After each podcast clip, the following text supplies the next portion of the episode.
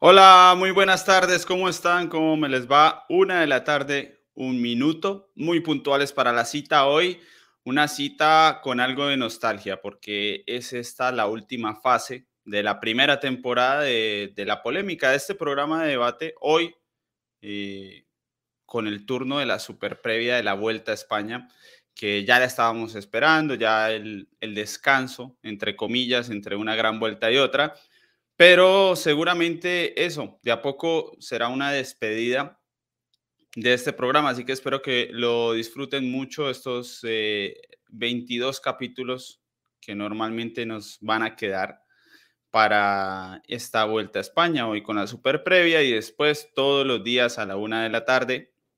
Miento, el sábado no, porque el sábado la crono va más tarde y ya veremos cómo lo vamos a hacer, pero en las demás, en las eh, etapas convencionales, pues sí que tendremos eh, el horario habitual de la una de la tarde. Así que nada, bienvenidos. Voy a saludar. Saludo a los que nos escuchan en podcast también, muy importante. Son pocos, pero vale mucho para nosotros.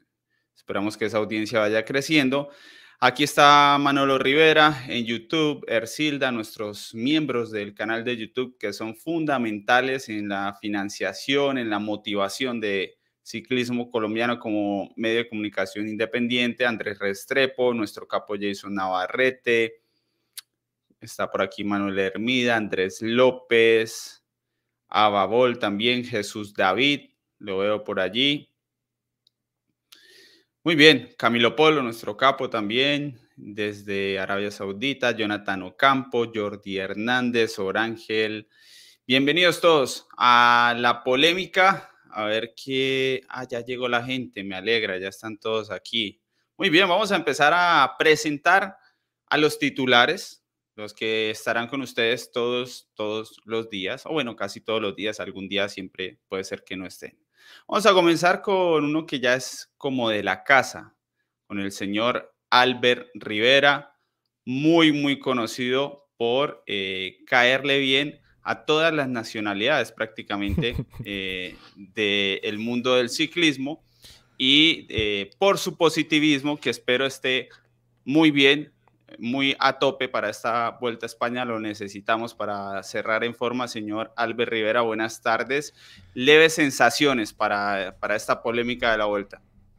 Hombre, muy buenas Eddie, muy buenas a, toda la familia de ciclismo colombiano. Pues siempre, yo siempre voy positivo a, todos los sitios y, y, cómo no, voy a ir positivo a esta Vuelta a España que se presenta yo creo que como un buen cierre de grandes vueltas esta, temporada, con grandes campeones que vamos a tener en la carrera, con un recorrido atractivo, diferente, buscando una sensación más girística, si se puede decir, ¿no? De, la vuelta, por supuesto muy alejado ¿no? de lo que nos presenta el Giro, con esencia de la Vuelta a España, que eso también es, bueno, ese entretenimiento que nos vende Javier Guillén, el director de la, de la Vuelta. Así que bueno, positivo, yo creo que todo lo que tenemos y hoy mucho que analizar porque yo no tengo claro realmente quién es el gran favorito de, este, de esta Vuelta a España. Todavía, a ver si entre el que llegamos al final y hagamos nuestra apuesta, me ordeno un poco la mente. Tengo ahí varios nombres que me sobrevuelan, tengo dudas, tengo miedo y tengo esperanza también por ahí. ¿eh? O sea que bueno, a ver qué, qué sacamos hoy en claro. Ojo que hoy es día de apuestas, así que espero que las dudas se resuelvan para más adelante porque hoy tenemos que apostar. Muy bien, eh, la heroína, digo yo, porque animarse a un programa repleto de hombres no es nada fácil, así que también una de las titulares, eh, ya con su respectiva afición en los comentarios, ya hay una fanaticada consolidada por el trabajo hecho a lo largo de, de esta temporada de grandes vueltas, así que me alegra mucho como titular una vez más Laura Lozano y bienvenida aquí a la polémica. Hola Eddie, a Albert y pues un saludo para toda la audiencia, para la gente que ha estado anhelando que este inicio de la Vuelta a España y que bueno, se nos pasó volando, ¿no? El final del tour al inicio de la Vuelta a España y pues venimos obviamente recargados para brindar lo mejor. Eh, esperamos pues seguirlos eh, acompañando y que nos sigan acompañando durante toda la carrera. Albert, eh, en España utilizan el verbo chicanear, no creo. No, Yo, al menos no lo conozco. No, muy bien. En Colombia significa presumir. presumir. Eh, y yo quisiera saber, a propósito del tema, Laura, de qué son los trofeos que están al fondo. Puntualmente, se ven dos. Se ven dos. Hay tres, creo que hay. Tres, tres. A ver, dice campeón de la montaña del Tour femenino, este. Sí. Dice este mm, eh, campeón categoría amazónica en Cundinamarca. Muy y las metas volantes en la vuelta, creo que es de Santo Domingo en República Dominicana. Todo, todo hacia Laura, metas volantes, sprints, premios de montaña, muy bien. Ahí está. Sí, eh, se, hacía de todo un poquito. En, en, mi fondo, para que no queden dudas, sí, esos son dos cervezas. Por si quedan dudas, son dos cervezas para poder darle la pelea a los trofeos de Laura Lozano. Muy bien, sigamos. Nuestro último titular para estos 21 días de programa, mientras se sigue conectando la gente, dicen que sin él no hay polémica. Y para asegurarse de esto, pues se tomó un descanso, dejó que el mar se llevara toda la fatiga del Tour de Francia y ya está listo aquí para el último asalto. La vuelta jugando de locales, además, Fran, que eso lleva una ventaja. ¿Qué tal? Muy buenas a todos, muy buenas Eddie, Albert, Laura, todos los que están ya por aquí. Sí, la verdad que me he tomado un descansito. Eh, necesitaba cargar las pilas después del tour, que se me hizo un poquito largo, ¿no? Yo creo que se me hizo un poquito bola. Así que, ya con las pilas cargadas, y la verdad, Eddie, no te voy a engañar, no he visto nada de ciclismo. Nada, nada, nada. Eh, bueno, eh, los Juegos Olímpicos. La ruta de la contrarreloj, pero nada, ni Burgos, ni, ni Polonia, ni la clásica, ni absolutamente nada. O sea que yo honesto, con la mano en el corazón, honesto siempre. Y, vengo aquí a la vuelta, pues he estado siguiendo, por supuesto, los resultados, lo que ha pasado, todo, pero no he visto nada. Pero bueno, eh, es necesario también a veces parar un poquito para, para coger fuerzas. Es necesario, yo me sumo a Fran, yo les confieso también, me dio un parón afortunadamente, y aquí vienen nuestros invitados para hoy, que seguramente estarán en buena cantidad de polémicas, porque además son los titulares del análisis en vivo, pues ellos sí que han estado metidos, metidos, a ver si está por aquí el señor Félix Sierra, si tiene eh, la delicadeza de prender su cámara. Vamos a ver. Sí estoy, sí estoy pero, pero es que, Eddie, qué pena yo me la atravieso ahí. sí estoy, pero estoy con los datos, compartiendo datos al computador, eh, porque estoy sin, ah. sin, aquí sin energía en la casa, y prendo la cámara y se apaga sola. No sé por qué, pero ah, prendo la cámara y se apaga sola. Pero A aquí Félix le gusta hacerse desear. Sí, sí, sí, sí. Eh, eh, le gusta el misterio. Él cree que está como aquí, como de conquista, como cuando sale, cuando tiene citas, le gusta generar eso, pero Félix, en, en Francia se, se, iba también la luz y el internet, ¿no? No creo. El internet sí. Sí. Ah, la luz no. El internet sí, pero la luz no. Muy bien, lo importante es que está listo Félix. Y Alejandro, quien, como les digo, va a ser lo, los fans de Alejandro todos los días en la mañana en el análisis, análisis en vivo con Félix Sierra y con Albert Rivera. Ahí lo tienen para que lo busquen. Y aquí en la polémica seguramente también estarán eh, algunos días cuando ellos deseen. Eh, probablemente. Alejandro, ¿todo listo para esta vuelta a España entonces? Hola y saludo para, para, todos, para la audiencia. Ya acá todo listo. Yo creo que una vuelta que genera muchas expectativas. Y también sí confieso que estoy como en la misma situación de Albert, que a esta hora, de, allá en Colombia, una y diez de la tarde, todavía no tengo claro eh, un favorito, pero entonces espero que acá el debate ya pueda ayudar para organizar ideas y, y decantarse por uno en definitiva. Muy bien, gracias a Jorge Ríos que utiliza esa maravillosa herramienta del super chat para decirnos que necesita un micrófono, Alejandro, pero yo lo escucho la verdad muy bien. Creo que no creo que haga falta del todo. Tiene una es que buena herramienta ahí. Lo que decían el otro día en el análisis en vivo, que se escucha bien, pero que es que ya, por ejemplo, pueden fijarse en todos, todos ahí, cada uno con su micrófono, ahí ya ah. mucho más pro, y yo acá simplemente Con, con la diadema, es por eso. Bueno, no, las diademas son una buena herramienta también. Muy bien, Jorge, gracias, gracias por ese super chat y recuerden siempre, ojalá relacionado con el tema que estemos tocando, pueden, pueden eh, utilizar el super chat para comunicarse con nosotros, les leemos el comentario. Bueno, si es respetuoso, si no es respetuoso, lo omitimos, igual nos quedamos con el dinero, pero lo omitimos, así que corren ese riesgo. Bienvenido a Juan Esteban Euse, que me imagino que renueva suscripción aquí. mm, como gregario de lujo, muchas gracias también. Ya les hablaré de las membresías más tarde porque eso es bien, bien importante. Y nada, yo creo que podemos entrar en materia. Vamos a hablar como de costumbre del recorrido y luego de los favoritos y los equipos de los favoritos.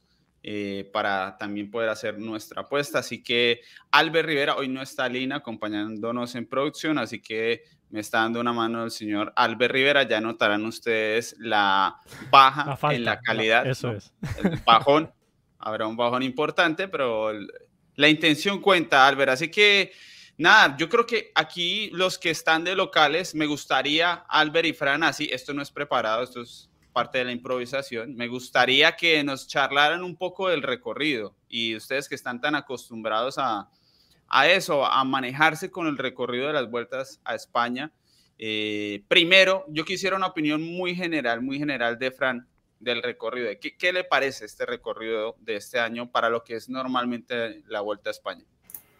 Bueno, yo creo que es un recorrido que se sale de lo, común de, esta carrera, que plantea escenarios que, bueno, para ser justos con, con Javier Guillén, con el director, eh, hace ya un par de años que esto de los muritos, que se decía en España, no sé si en Colombia se decía también, la vuelta de los muritos, esto que era ocho o nueve finales en alto, cortos, muy duros, eh, todos iguales, ya se ha terminado en la vuelta, afortunadamente, yo no era muy fan de ello, y se plantean escenarios diferentes, ¿no? Para mí viene una carrera con etapas de montaña de, de entidad, cosa que ha faltado en el Tour de Francia, con algún que otro puerto que va a ser una sorpresa, sobre todo eh, para los que sois de fuera que no lo conocéis, hablo del Alto del Gamoniteiro, y una vuelta que, que creo que puede plantear escenarios pues, eh, que pueden ser buenos y malos, eh, igualmente para tanto para Roglic, que creo que le falta contrarreloj, si hubiera más contrarreloj yo creo que sería el favorito indiscutible, eh, y esos puertos tan de entidad creo que le puede favorecer a, otros escaladores como Egan Bernal o Richard Carapaz.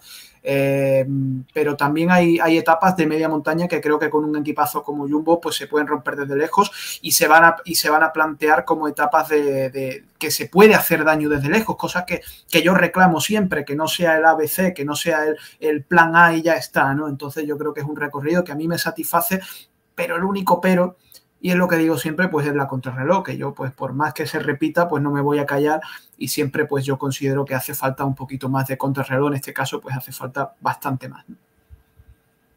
Albert, vamos viendo, puede ser un poco las etapas y, y uh -huh. nos va contando, yo creo que podemos ver eso, las cinco o seis etapas más, más importantes de, de la carrera.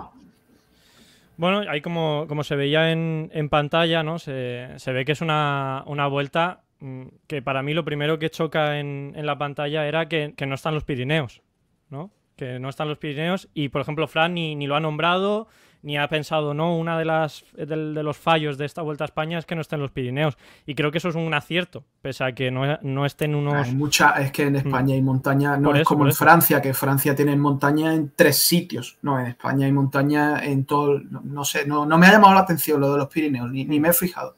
Eso es, eso es. Entonces yo creo que es una España, por... perdón Albert, yo creo que la, sí. la, la cordillera o, o, lo que no falta nunca es Asturias. Hmm. Cuando, el año que no esté Asturias, entonces ya llamará la atención más. Eso es, y, y bueno, yo, yo, creo que han hecho un, un recorrido bastante compensado, repartido por, por, por bastantes comunidades de, o, o regiones de, de España y, y, bueno, que tiene ya de, de, por sí la peculiaridad que no acaba en Madrid, que acaba en una contrarreloj, que esto es una de estas cosas que a ASO no le gustan, que no le gustan a, Unipublic, no le gusta a Javier Guillén, al director, porque bueno, pues es eh, la, la, llegada a Madrid desde hace ya muchísimos años, creo desde el 80 y pico, es eh, casi fija, solamente por pequeños... Eh, momentos como es este año, ¿no? que es año sacobeo, especial para la, zona de, Galicia donde se llega a Santiago. Y entonces pues se quita. Para mí ya tenemos ahí como un, unos pequeños alicientes que nos habla de que es una vuelta distinta a la que hemos vivido en estos últimos 10 años. Y luego, como decía Fran, eh, bueno, por supuesto la contrarreloj siempre eh, puede jugar de una forma o de otra, pero creo que tenemos bastante montaña, tenemos tres semanas, tres bloques diferenciados y bien compensados. Creo que la media montaña está bien situada en esa segunda semana, donde se puede aprovechar más. Tenemos una primera semana muy, muy dura, muy dura, pero muy dura, que no sé quién va a acabar, quién va a acabar bien esa primera semana. Y luego una fiesta final, una traca final en Asturias eh, y esa mm, etapa en Santiago, eh, bueno, llegando a Santiago, que vamos a tener, que, bueno, dicen que es una pequeña lieja o pequeña gran lieja ¿no? en esta Vuelta a España. Así que para mí, un recorrido muy bonito. Ahora, si quieres, Eddie, ponemos alguna de esas etapas que, que podamos ver. Bueno, lo que siempre decimos, aquí igual vamos a tener previa todos los días, todos los días en el programa vamos a tener un análisis del recorrido, por eso no vamos a ir etapa a etapa, simplemente lo más importante, crono el primer día, crono el último día, eso es una novedad, nos dan, eh, perdón que se me escapa, 42 kilómetros 41, eh, ¿no? 41, 42, por ahí anda. Sí, tenemos, tenemos justo 40,8 kilómetros en total de contrarreloj, 39,2 en el Giro y 58 en el Tour. O sea que está cerquita, más cerquita del Giro que del Tour. Muy bien, esta es el primer día, ¿no? Mm. Eso alcanza a ser prólogo, eh, etapa por ahí, eh, pero, pero cuenta como etapa, básicamente. Y, yo creo que las diferencias es algo anecdótico. No, no creo que vaya a ser un día demasiado importante, 7 kilómetros, pero el tercer día sí es un día que me llama mucho la atención. Eh, Albert, y yo le quería preguntar a Laura, eh, porque Laura, esto es un premio de primera categoría con bastante fuerza, el picón blanco. Eso yo sí creo, cuando se tiene un final en alto tan duro, el tercer, el tercer día, yo sí creo que los ciclistas llegan con una aproximación diferente, ¿no? Eh, como que no dan demasiado tiempo porque me imagino yo que estar muy lejos de la condición en una subida así puede ser gran problema. Sí, Eddie. Bueno, yo creo que igual el prólogo sí representa también pues una gran diferencia porque pues también tiene su grado de dificultad y con el prólogo y unida a esta tercera etapa, yo creo que el perfil de la carrera pues realmente va a ser muy duro porque no va a ser como ese tipo de carrera en el que dices yo llego al 70% y durante el recorrido voy aumentando mi nivel y llego justo a la etapa reina eh, al 100%. O sea, en esta carrera yo creo que toca llegar al 100% y terminar al 100%. O sea, va a ser una vuelta muy, muy dura y va a ser el que mejor esté y el que mejor sea capaz de mantener ese nivel hasta el final, porque es que de principio a fin el recorrido está demasiado exigente y pues esta va a ser como la primera prueba de gran dificultad. Eh, esta es la llegada al Picón Blanco. Sí, pues eh, yo recuerdo aquí a, Remco, creo que fue el año anterior cuando, hmm cuando logra ganar ahí con una singularidad ahí en su celebración. Entonces, pues creo que es una etapa bastante exigente que va a marcar gran diferencia y bueno, eh, digamos que la tenemos todos en mente de ese día en el que Remco celebró ahí, también lo, lo hizo antes Sosa y bueno, algunos otros que recordemos en esta subida. Bien, avancemos para la tierra del señor Albert Rivera para el viernes vamos viendo los, los finales en alto, yo creo que eso puede ser una buena manera. Y aquí le pido la opinión a Alejandro eh, sobre esta etapa del el viernes. Es un poco al estilo de antes, ¿no? Podemos ver ese, más que la altimetría, el perfil de la, de la subida también, Albert. Y bueno, Alejandro, nos cuenta un poco qué le va pareciendo este, este arranque, porque hay que ver ese, ese perfil de la llegada. Sí, yo, bueno, es algo que también es una etapa de, mucha complejidad, yo creo que un poco tradicional de lo que tiene la vuelta, que por lo general como que estos encadenados que hace, pues lo hacen digamos que con, con puertos eh, mucho más cortos, pero que ya algunos de ellos empiezan a ser muy explosivos y que eh, de pronto al final puede generar que, que, se pueda ir de pronto un poco más rápido, ¿no? Y que para ese último puerto ya, ya se lleguen con las fuerzas muy mermadas y creo, si no estoy mal, es el de la, el de la derecha, el, el, el, final. Cuatro kilómetros brutales, ¿no? Exacto. Sí. Bueno, son, no, son, dice que ahí son ocho pero pues tiene como al principio los cuatro más, más tranquilos y, y luego está la, la, otra mitad demasiado, demasiado exigente, o sea que yo creo que también es otro día que, que pues ya va a estar muy llamado como a, a marcar diferencias porque, porque se ve muchas exigencias, rampas del 14%, no va a estar fácil. Hmm.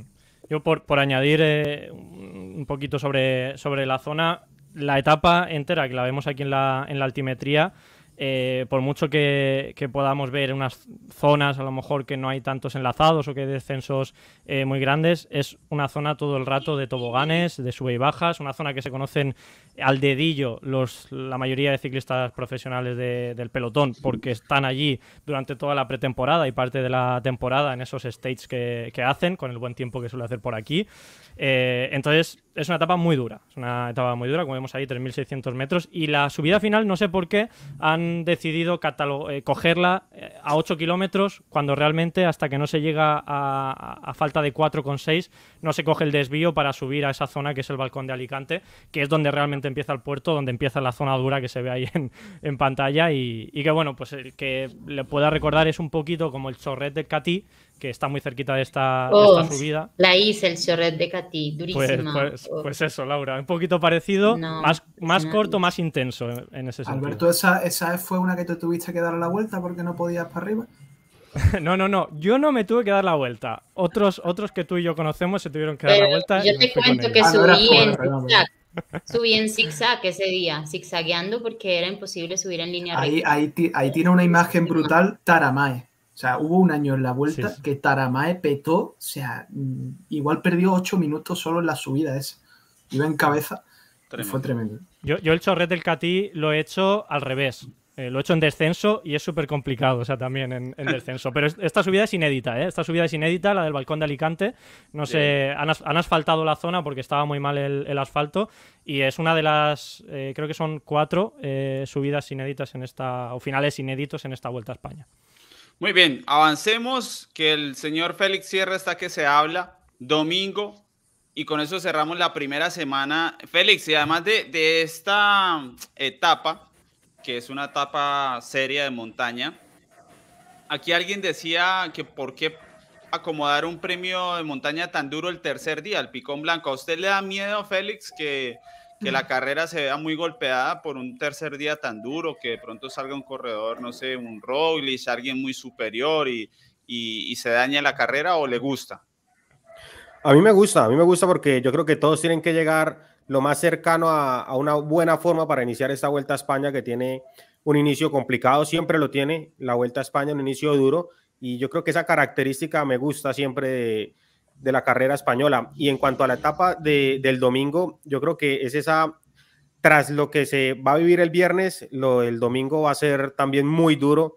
Eh, ese puerto final de categoría especial es muy, muy complicado, también con unas rampas muy fuertes. Me parece a mí que la primera parte también tiene algo de dureza. Eh, y adicional a eso, pues es mucho más extenso que, que lo que se ha vivido en otros puertos y, yo creo que el domingo se puede terminar de, de cantar mucho eh, en esa primera semana que, que la vuelta. Me gusta mucho porque es, es diferente a las otras grandes vueltas y porque siempre nos va a dejar gran espectáculo desde el inicio y grandes diferencias, lo cual ya en la segunda semana nos va a permitir eh, ver quiénes tienen que ir al ataque, quiénes tienen que ir a, a, moverse estratégicamente y eso nos va a permitir disfrutar de una, de una mejor carrera. Bien, continuemos. Entonces, una primera semana, pues interesante, ¿no? Es, Perdón, es un sello de identidad la vuelta. En los últimos años, yo creo que es, la última década que aquí hay que venir a tope desde el primer día. Ya lo fue el año pasado. Eh, así que, que, esto es lo que hay aquí. Sí, es un modelo, al final, este de la es un modelo que que es particular, que, ha conseguido una identidad propia, Javier Guillén con la Vuelta a España, y que, que es un éxito. La verdad, y ha sido criticado muchísimo, el primero por mí, porque ha habido años peores, pero en los últimos años es que no se puede decir nada malo de la Vuelta. Ahí nos mostraba Albert la segunda semana. A mí la segunda semana me preocupa un poco. Creo que requiere mucha iniciativa de los corredores si no, puede ser que sea una segunda semana de un día. No sé si a Fran le parece, pero a mí viendo el recorrido, salvo la etapa del sábado, eh, me parece que sí hay terreno, pero que requiere esa, esa iniciativa de los corredores. Sí, estoy viendo ahora mismo y es verdad que hay una serie de, etapas. Eh, estamos hablando después de Belefique, ¿no? Eh, sí, sí, segunda semana.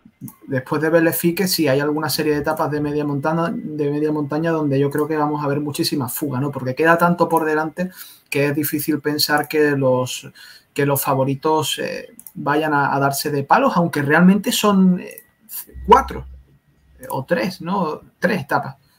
Sí, las 10, 11, no, cuatro etapas, porque en la etapa 14 eh, ya llega el, pico Villuercas, que creo que es el martes, ¿no? De siguiente, que estoy un poco perdido, Eddie, con la fecha. No, no, pero lo que, lo que tenemos en pantalla es el sábado. Sí, que es la única etapa, digo yo, y no sé, Albert, si, si también le preocupa. A mí me preocupa un poco de que esta etapa, el sábado de la segunda semana, sea como la, la única etapa de general. Me da un poco ese temor. Sí, bueno, van a ser cuatro días, van a ser cuatro días. Tampoco, es que fíjate lo que viene el domingo, Eddie, la del barraco. Es que... Esas, esas dos etapas, eh, Villuercas y, la del Barraco con, el enlazado todo por la, zona de, los Montes de Toledo, ¿no? que es una zona bastante desconocida en la Vuelta a España, que, bueno, pues van a estrenar tanto la llegada al Barraco como la de Pico Villuercas, es eh, inédita en la, Vuelta a España. Estas montañas son súper conocidas por los cicloturistas, por la gente de allí, por ciclistas eh, míticos como el Chava Jiménez y demás pero, pero no se ha llegado a correr en la, en la Vuelta a España. Y este año la estrenan y vamos, es una de las apuestas, este fin de semana es una de las grandes apuestas de Javier Guillén, del director, para, para el espectáculo en la Vuelta a España. Así que yo confío, yo he visto las imágenes del Pico Villuercas, de la subida, y es un puerto, además de precioso, es un puerto durísimo, durísimo, que solamente con ese puerto se van a hacer muchas diferencias entre los favoritos. Y luego la del Barraco sí que es verdad que un poquito lo que dice Eddie, ¿no? Tendrán que ser también los, los propios ciclistas los que den el espectáculo, pero bueno, es una etapa dura, vamos a ponerla ahí en, pantalla, es una etapa dura que por sí sola va a hacer, va a hacer daño a los, a los ciclistas, nada más que haya un equipo un poquito valiente que intente romper la, la es buena, es buena. Al final. Hmm. a mí lo que me es duro, pero es buena. Sí, Alejandro. Sí, sí. Sí, que yo digo que de esa etapa que estamos viendo en pantalla, yo creo que ese, por ejemplo, va a ser un día para, para gente necesitada, que por ejemplo el día anterior en el final del alto no hayan, no hayan tenido el mejor rendimiento, hayan cedido tiempo. Yo creo que esa, por ejemplo, tiene un recorrido, yo creo que es muy apropiado para que si, si se quieren animar a hacer algo de lejos con puentes, enviando gente en fuga y demás, yo creo que esa etapa, la verdad, es muy idónea y aparte también los va a motivar, los va a motivar mucho ese tema del puerto bonificado que hay en el último que es bonificado que pues puede ser yo creo que un aliciente para que ese día esa gente que está quedada en la general pues active las cosas, ¿no? Sí, fíjate Alejandro que eso es una, novedad este año en la vuelta, ¿no? Que, han añadido. Lo único que a diferencia, a diferencia del Tour de Francia, donde se puntúa, o sea, se bonifica 8, 5 y 2, ¿no? Eh, creo que es, o 5, 3 y 2. En la Vuelta a España son 3, 2 y 1 mm, en los puertos bonificados. O sea, 3 segundos al primero que, que, pasa. Si es muy poquito. Pero bueno, también se mantiene el sprint intermedio como bonificación de tiempo. O sea que, por ejemplo, en esta etapa, si alguien ahí se escapa en el, puerto de Mijares, pues ya puede sacar 6 segundos, ¿no? Si pasa el primero por los dos, más lo que saque a los, a los demás. Y no solo van a estar bonificados los puertos de montaña, sino también todos los, sprints, y eso pues anima también mucho más y pues yo digo que le, le daría una variación también como a, a la carrera, porque, pues bueno, los más interesados es que pescar cualquier segundito en cualquier momento, pues no está de más y creo que pues va a ser como esa segunda semana eh, pensando en que no sea muy, aburrida, podría ser muy estratégica porque pues ahí ya viene a jugar un poco más el viento y otras condiciones que también pues yo creo que en la Vuelta a España siempre se muestran muy interesantes y que pues ya depende de los equipos y pues lanzarse como muy valiente en fuga en un terreno de estos con este viento en contra tan fuerte y demás pues creo que sí es una apuesta pues que, que tendrían que hacer unos pues que de pronto no tengan eh, gran representación en el final, pues con el objetivo de disputar la carrera.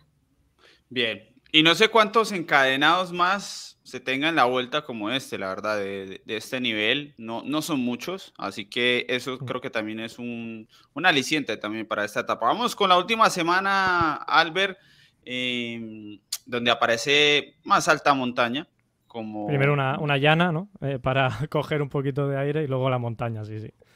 Sí, tenemos final en Covadonga, muy tradicional, eh, y que yo creo que es un unipuerto apenas. No, digo apenas porque de pronto para una última semana se esperan etapas de donde tirar los restos, donde tratar de solucionar los problemas de los, la primera mitad de carrera, pero esto es un unipuerto porque la subida ya por sí es dura y, yo creo que es eh, emblemática por sí misma. Este no es el día, me parece a mí, para, para Esta etapa tiene un perfil terrible, o sea, terrible a nivel muscular. Yo digamos que me, me, imagino corriéndola y no me puedo imaginar otra cosa que subir, forzar y soltar las piernas y volver a apretarlas y volver a soltarlas. Y eso sí que es lo más desgastante de una etapa de estas donde no se encuentra después de la montaña ninguna forma como de, mantener continuidad en un grupo ni nada, sino que haces el esfuerzo y después eh, pues tratas de mantenerte en el descenso y vuelves y aprietas subiendo y realmente nunca sabes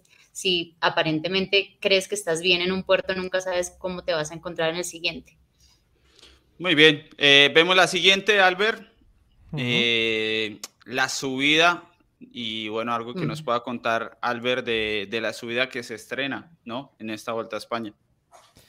Bueno, eh, lo ha comentado Fran, ¿no? Es uno de esos grandes puertos que se lleva esperando mucho tiempo en la, vuelta. Yo no lo, no lo, conocía mucho antes, sí que había oído hablar de él y, demás. Creo que Fran sí que lo tenía un poquito más ubicado, pero es como el reclamo ¿no? de muchos eh, turistas, cicloturistas de, la zona, como el puerto más duro de, España, incluso el puerto más duro de Europa, que se puede eh, asemejar a... Tenemos detallado, Albert, mientras nos sigue contando. el futuro a Alpe y, compañía, o sea, que, es un puerto que en teoría lo traen aquí a la vuelta para hacer historia.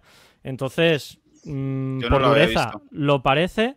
Eh, es un poco estilo Langliru, pero más constante y no tan duro, que eso yo creo que da un poquito más de... abre un poco más el abanico para que puedan pasar cosas, creo que es una de las claves. Además, es una prolongación de, la montaña de Langliru, eh, que han preparado específicamente para que se pueda subir en esta Vuelta a España.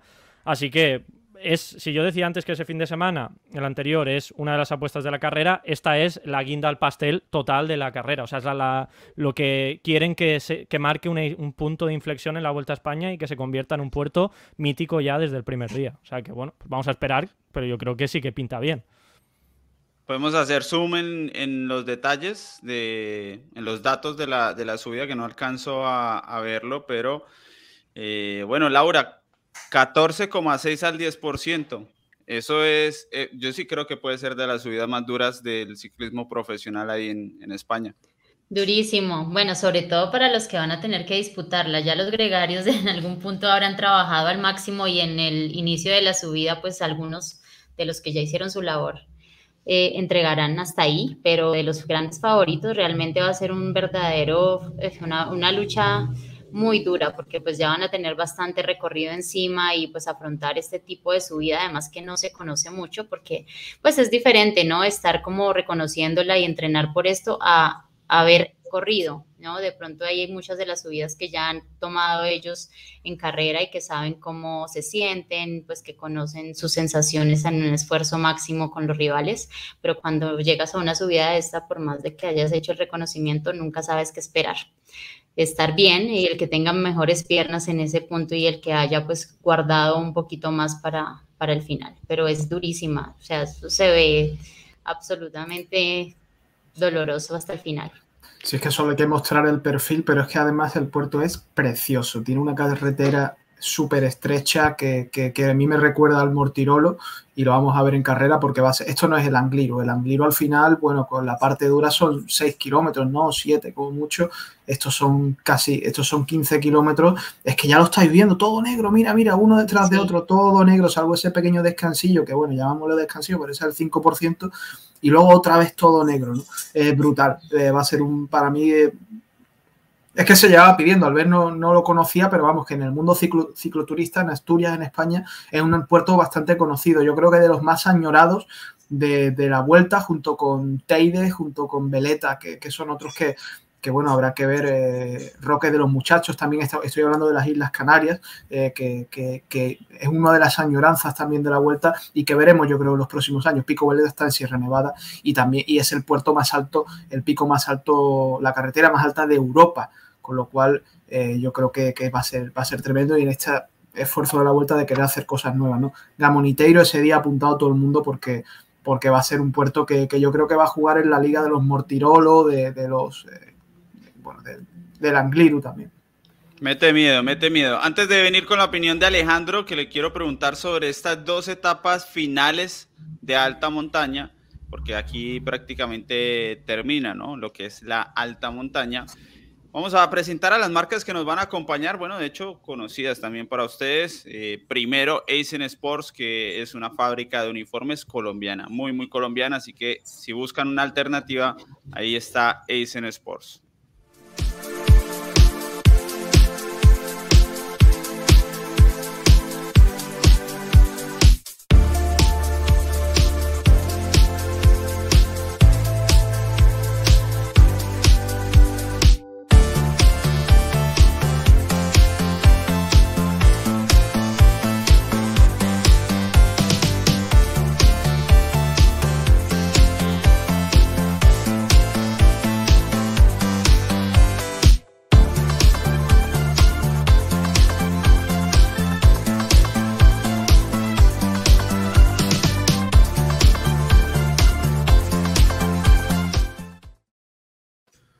Muy bien, allí estaba, ya les iré contando eh, desde el sábado qué, qué cosas les traen estas marcas para ustedes, la audiencia de la polémica de la vuelta. Bien, Alejandro, ¿cómo le parece este, este cierre de, alta montaña? Ya vamos a ver las etapas que quedan luego, pero el cierre de alta montaña.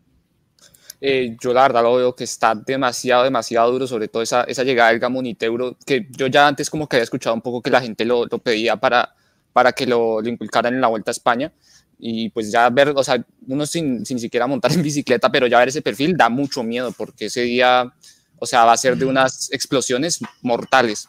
Y lo único que pasa es que, como el pero que yo tengo con eso, es que tristemente esas dos etapas, tanto la del Gamoniteiro como, el de, como la de Lagos, van a acabar siendo etapas de último puerto, ¿no? Porque yo creo que con lo duros que son, pues al final la gente, pues que poco se va a animar a gastar energías desde antes, ¿no? En, intentar eh, usar estrategias ofensivas de lejos. Entonces, quizás eso es el único, el único aspecto ahí eh, que quizás nos gusta de que va a etapa de último puerto, pero pues ya también hay que entender que de por sí tener a esos encadenados que ya van a ir mermando las piernas, pues va a hacer que los ciclistas esos días tengan que hacer un gasto muy importante y que, y que veamos muchas explosiones.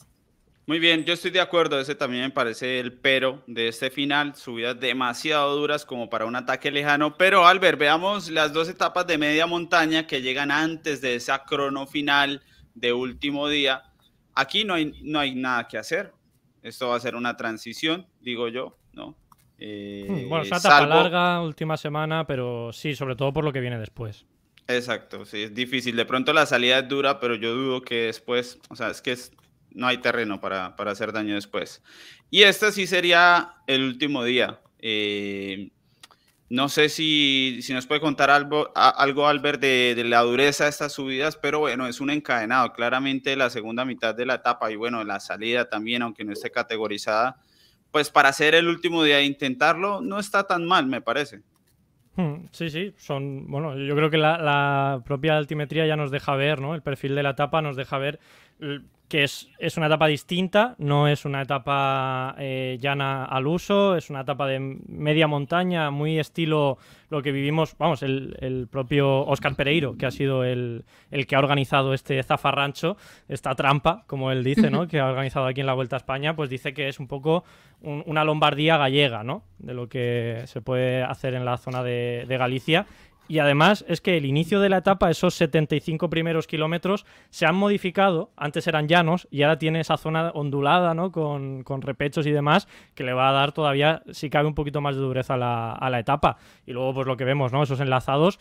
Yo confío en las palabras de, de Oscar Pereiro en este caso, ¿no? Que está claro que tampoco va a hablar mal ¿no? de, la, de, la, etapa que ha hecho él, pero sí que ha explicado que es una, una etapa donde se, se, puede hacer mucho, mucho daño. Además, la temperatura van a, van a, dar un cambio muy, muy fuerte ¿no? en la última semana. Van a pasar de estar a 40 grados en Andalucía, en la comunidad valenciana, ¿no? en las primeras semanas, a, estar incluso pues, algún día con lluvia, con frío, 18 eh, grados, 17 grados, eh, y algún día que les puede pillar un poquito más de frío. Y estas etapas, como encima llueva, pueden ser, vamos, una bomba de relojería está claro que, bueno, pues eh, sabemos lo que pasa en las últimas etapas, en la última semana, ¿no? Que la gente está más pensando en, acabar que, en darle la vuelta, ¿no? Pero, pero bueno, por lo menos es, de cara al recorrido se propone una etapa de este estilo para intentar darle la vuelta a la carrera. Que ya, ya eso ya es una partida, un punto de partida. Luego ya veremos lo que ocurre. Sí, a mí me gusta, la verdad. Yo creo que para hacer el último día antes de la crono está bien. Eh, claramente se puede intentar algo. Mm, por más que sean subidas tendidas, pero con toda la fatiga que hay, eh, me parece que se puede, se puede intentar, es un, un, buen diseño. Y nos quedaría entonces la crono final. Eh, ¿Esto cuántas veces o hace cuánto no ocurría en la Vuelta a España? Crono el último día. Pues no, no tengo, no pues tengo datos, yo no lo recuerdo. de Madrid, ¿no? Puede ser. yo creo que desde la última vez que se llegó precisamente a Santiago de Compostela en el año mm. Eh, si no me equivoco, en el 2014 que ganó Contador ah. eh, con Froome segundo. Eh, fue una crono muy, muy cortita. La etapa del Bernabéu, Fran, fue, fue de salida, ¿no? no fue, ¿O fue de fue llegada? La que ¿Qué estás hablando? ¿La del Bernabéu de, de, Aitor González y tal? Mm, pero eso no fue la última. Eso fue, eso fue 2002. No, en el año 2014, ya te digo, que la que le ganó Contador a Froome eh, que venían los dos DKS del Tour, el año que ganó Nibali el Tour. Esa, eh, llegó a Santiago de Compostela y, sí que, fue con crono. Pero sí que es una cosa más habitual en el Giro de Italia. Bien. Eh, Laura, general, a nivel general, ¿le gustó el oye, recorrido? oye, hoy no, perdona Eddie, la gente hoy está en el chat salvaje, con las mayúsculas y con la. Hoy no está Lina y, Sí, están aprovechando. Porfa, no me baneen también. Sí. Y por favor escriban en minúscula, ustedes ya saben, eh, yo es que no, no había podido prestar atención, pero lo puedo hacer, así que a partir de ahora prohibido escribir en mayúsculas. Nos están gritando. Lo de siempre, lo de siempre. Yo no puedo banear, ¿tú a mí no me puedes dar para banear?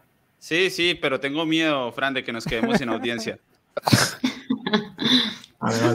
Laura, Laura. Bueno, bueno, no, sí, a mí me, parece que el recorrido es muy interesante. Eh, creo que se muestra pues de mucho espectáculo, sobre todo para nosotros que vamos a ser los espectadores y que pues tenemos que buscar eh, que eso pues destaque más de esa manera y tener más motivación para hablar todos los días. Eh, obviamente para los corredores creo que va a ser una carrera, como lo dije, que no te va a dar permiso de llegar en un 80% de condición. O sea, si quieres ser favorito y si vienes con el eh, objetivo de mm, disputarla, pues es el primer día en el que toca ya poner el sello y pues de ahí en adelante ya el tercer día también es decisivo y todos los que vienen a continuación, porque pues ya después de ahí, sea que muestre un perfil más llano o lo que sea, pues eh, no se puede perder como, como el ritmo y los equipos van a tener que controlar mucho, entonces el trabajo va a ser arduo, sobre todo para los favoritos. Igual pues hay, los equipos están muy fuertes, entonces yo me espero pues una gran carrera de, con tantos favoritos, con sorpresas y con los que no pudieron por una u otra razón exhibir sus condiciones tanto en el Giro de Italia como en el Tour de Francia. Muy bien, eh, creo que Alejandro ya, bueno, ya nos ha contado un poco sobre su opinión del recorrido también y yo creo que en general aquí no hay una gran crítica. No, ¿Félix, no sabemos. ¿Dónde está eh, Félix? ¿Ah, no sabemos. Yo solo espero que, en el análisis en vivo no ocurra esto. Aquí como está de invitado tiene la posibilidad de desaparecer, pero en el análisis en vivo es... Yo creo que está volviendo a España, ¿eh? o sea, está volviendo a Europa. Sí, ha cogido una puede ser. Puede ser. te, digo una cosa, se ha pegado dos meses por Italia y por Francia y ahora que llega lo bueno, coge y se va a Colombia el tío. Pero ya... El sitio que mejor se come todo el mundo en España, sin duda. Y va el tío y se va a Colombia mala planeación, muy mala planeación. Muy bien, eh, con esto terminamos el análisis del recorrido para, que ustedes queden bien informados. A partir de ahora, mm, ya saben ustedes, compañeros, opinan cuando gusten. Vamos a empezar como es. Vamos a empezar con el favorito para ganar esta vuelta a España. Y a partir de ahí, entonces, hablamos de equipos, de quién merece ser favorito, de quién no y todo lo demás. Empiezo yo para que tengan más tiempo de pensar, porque los veo ahí todos pensativos, dando vuelta, analizando. no, es justo, porque yo quería que todo el mundo diésemos nuestra opinión y así yo me hacía una idea. Ahora aquí a, aquí a pillarnos, ¿eh? Pero si el tuyo lo sabemos ya, hombre. Sí, sí, sí. No, no, no, sí, yo ya sabía también cuál era. Pero desde que Laura apostó por Miguel Ángel López, quizás eh, Albert piense que el corazón eh, puede no ser o podría ser, sí, no sabemos, pero ahí, desde lo de Fran y Laura en Giro y Tour, ya no es tan fácil apostar con, las emociones. Muy bien, yo continúo mi apuesta con Primoz Roglic eh, para ganar esta Vuelta a España. No creo que me esté arriesgando mucho, pero eh, tampoco creo que sea tan seguro, y más con lo que veamos del recorrido. No hay tanta crono, hay subidas de entidad, hay subidas de, escaladores, así que bien. Para mí, Primos Roglic. Albert Rivera, que la gente lo presume, pero, pero no sabe, lo presiente. Cree que viene el nombre, pero no lo sabe. No, porque yo en el Giro aposté con la cabeza, no con el corazón, aposté con la cabeza. Y, bueno, pues eh, una caída inesperada inesperada porque era en el momento en el que se dio, ¿no? Eh, no porque no esperásemos que Landa se cayese, que era una cosa bastante eh, probable, ¿no? Por, lo último que habíamos vivido de él. Mm, pero yo creo que aposté con la cabeza en ese momento. Eh, en el Tour bueno, aposté por el, el, bueno de Geraint Thomas, quizás ahí me, me tiró un poquito el corazón, no, no lo niego. y ahora en la vuelta quiero, quiero apostar otra vez con la cabeza. Quiero apostar con la cabeza y como quiero apostar con la cabeza, como quiero apostar con la cabeza, no puedo apostar, ya está el chat lleno de Landa, no puedo apostar por Mikel Landa. Que, que el corazón me dice que sí, que él con sus declaraciones me dice que sí, que, mm, que todo lo que hay a su alrededor me dice que sí, que el equipo me dice que sí, pero es, que creo que sería muy, que es muy difícil, muy difícil volver de, de la lesión que, que no era una lesión muy grave, por suerte, pero volver del palo, estar ahí otros 21 días y yo creo que es complicado. Entonces, mm, por la contrarreloj, voy a poner a, a Primos Roglic, que es que este sí que es capaz de levantarse de cualquier cosa, ya lo vimos en, los Juegos Olímpicos.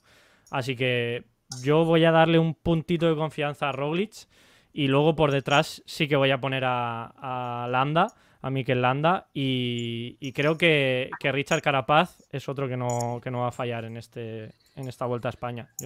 Sí que veo pero una Bernal está corriendo, ¿no? Ojo, ojo que Bernal está sí, no, corriendo, pero, veo... ahí, vamos a dejarlo no, ahí. claro, que veo, veo una lucha a iguales, a iguales entre Landa, Bernal, Carapaz, que uno puede fallar más, otro demás, y, y uno llega de una forma, otro de otra, pero con Roglic sí que les veo un puntito por encima. Empezamos con una gran decepción, ¿no? para el landismo en el Pero eso no quiere decir que no, vaya a animar yo a, Landa si ataca, ¿eh? Si no ataca, ¿no? Ojo, ¿eh? Muy bien. El vicepresidente del barco. sí. Será mejor el triunfo de Landa si incluso Albert Rivera se bajó de ese barco. Fran Alarcón, ¿quién gana esta vuelta a España? Pues la verdad que yo lo siento ser tan poco original, pero es que yo voy también con Roglic. Yo no voy con él, o sea, no quiero que gane, sino que creo que la va a ganar, ¿no? Eh, eh, es que lo del oro olímpico a mí me pareció una exhibición y una cosa completamente inesperada y, lo veo ultra motivado y, lo, y es un corredor muy difícil de tumbarlo. Tiene que pasar una auténtica catástrofe para, para que lo tumben. Y bueno, es, el ganador de las dos últimas vueltas de España y, no tengo motivos por los que pensar que no la va a volver a ganar, porque tiene un equipazo, además, un equipazo que todos van a ir a una, eh, cosa que creo que, en otros equipos no va a ser así. y es que me parece muy difícil que se la levanten. Es que lo de los Juegos Olímpicos me pareció impresionante y además que está ultra motivado. Está ultra, ultra, ultra motivado. Así que. Y tampoco veo yo a sus rivales. Eh, Gan Bernal, bueno, pues sí, tal. Me sigue dejando dudas. Por mucho que gane el Giro de Italia, yo no tengo la certeza de que Gan Bernal en la Vuelta a España va, va a estar a un nivel top. Me sigue, es un corredor que me sigue dejando dudas.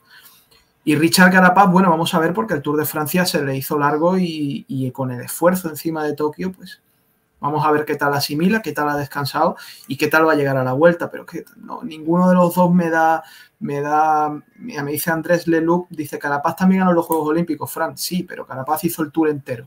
Roglic no hizo el Tour entero, entonces creo que Roglic va a llegar más fuerte a la vuelta. Pero bueno, simplemente su posición, yo creo que Roglic va, va a repetir y va a hacer ese, ese triplete de vueltas. Alejandro Matiz y se vale repetir, o sea, aquí es quién va a ganar la, carrera, aunque a mí me está sorprendiendo este consenso.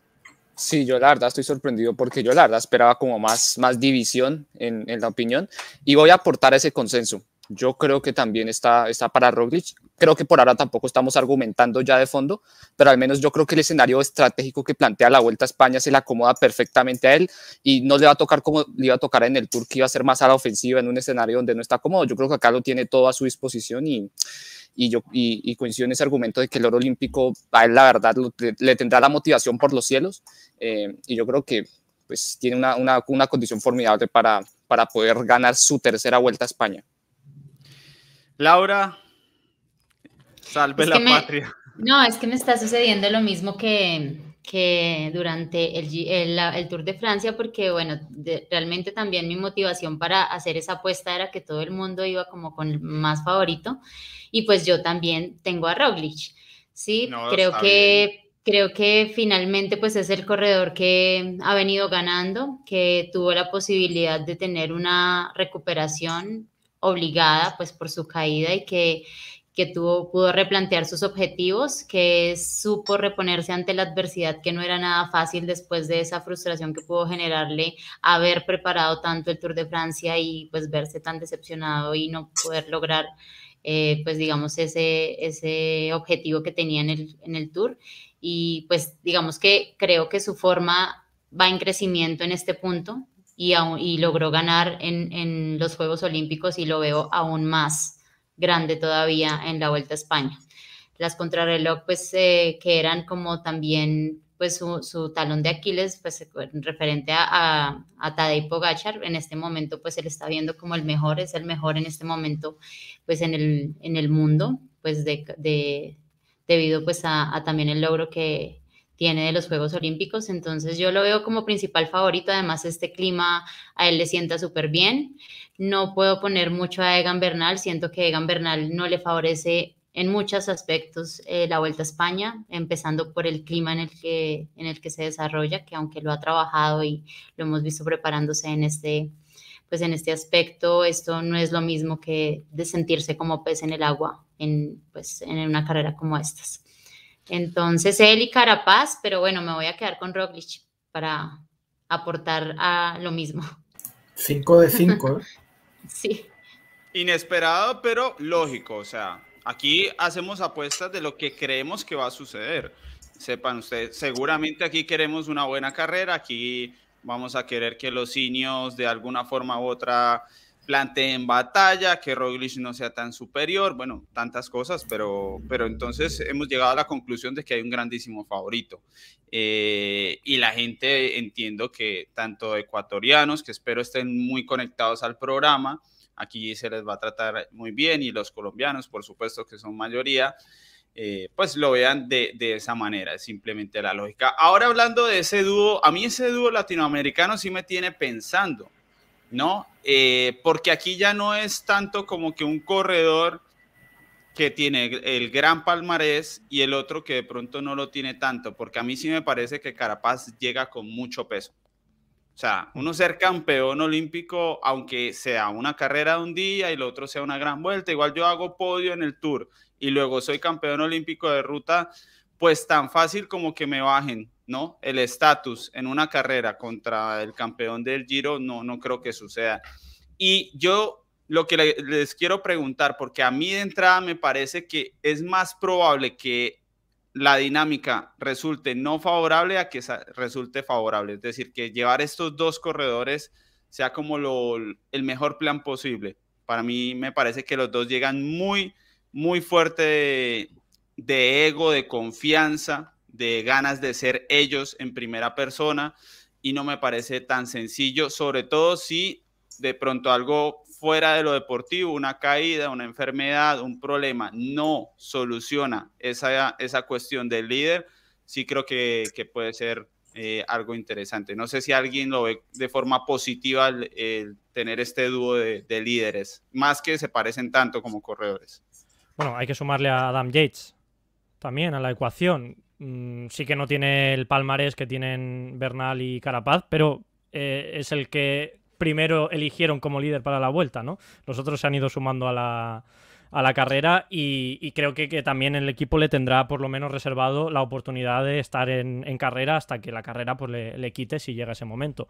Para mí, fíjate que yo creo que en esta vuelta, como vimos el año pasado, va a ser positivo tener a ciclistas que, estén involucrados desde el kilómetro cero hasta el 3.380 y pico que hay, ¿no? Porque es una carrera que va a empezar muy dura, luego va a tener esa segunda semana, que la te, puedes despistar, pero bueno, te da un poco de recuperación, luego un fin de semana de locos y luego la última semana. Entonces, tienes que estar metido desde el primer momento en carrera y tener a tres líderes y ese comodín como es Sivakov, que por supuesto yo ya no lo, no lo pongo en esta carrera de líder, ¿no? Pero sí que, bueno, pues es un ciclista que ha demostrado que podría estar en el top 10. Entonces, creo que eso le beneficia a Ineos, le da un punto de ventaja tener ciclistas metidos en carrera. O sea, si tienes a cuatro, si tienes tres oportunidades, vamos a dejarlo en tres, pues tienes tres ciclistas que te tienen que fallar los tres para quedarte fuera de carrera, como le ocurrió en Burgos, con una caída que puede pasar, ¿no? Pero yo creo que ya empezar con tres te beneficia y esto es un arma que Roglic no la tiene, porque sí, bueno, está Sepp Kuss, que podría ser un líder, ¿no? Igual que, que fue Vingegaard, pero eh, yo creo que no se pone al nivel de lo de Ineos. Eh, incluso hasta Movistar, pues tiene esas dos bazas con Enric Mas y, demás. Entonces yo creo que todo esto le beneficia a Ineos. Otra cosa es que llegue la última semana, que tenga a los tres ahí metidos en carrera, o a los dos metidos en carrera, los, dos latinoamericanos, y empiecen a atacarse entre ellos o a hacer cosas raras, como ocurrió con Wiggins y Froome en, aquella vuelta de, de 2010, ¿no? Entonces, sería 2010, no, 2012, por ahí. Entonces, bueno, eh, yo creo que les beneficia tener ciclistas que puedan estar metidos arriba. Sí, pero a mí este dinero me deja dudas porque una casa para construirla no puede haber más arquitectos que albañiles.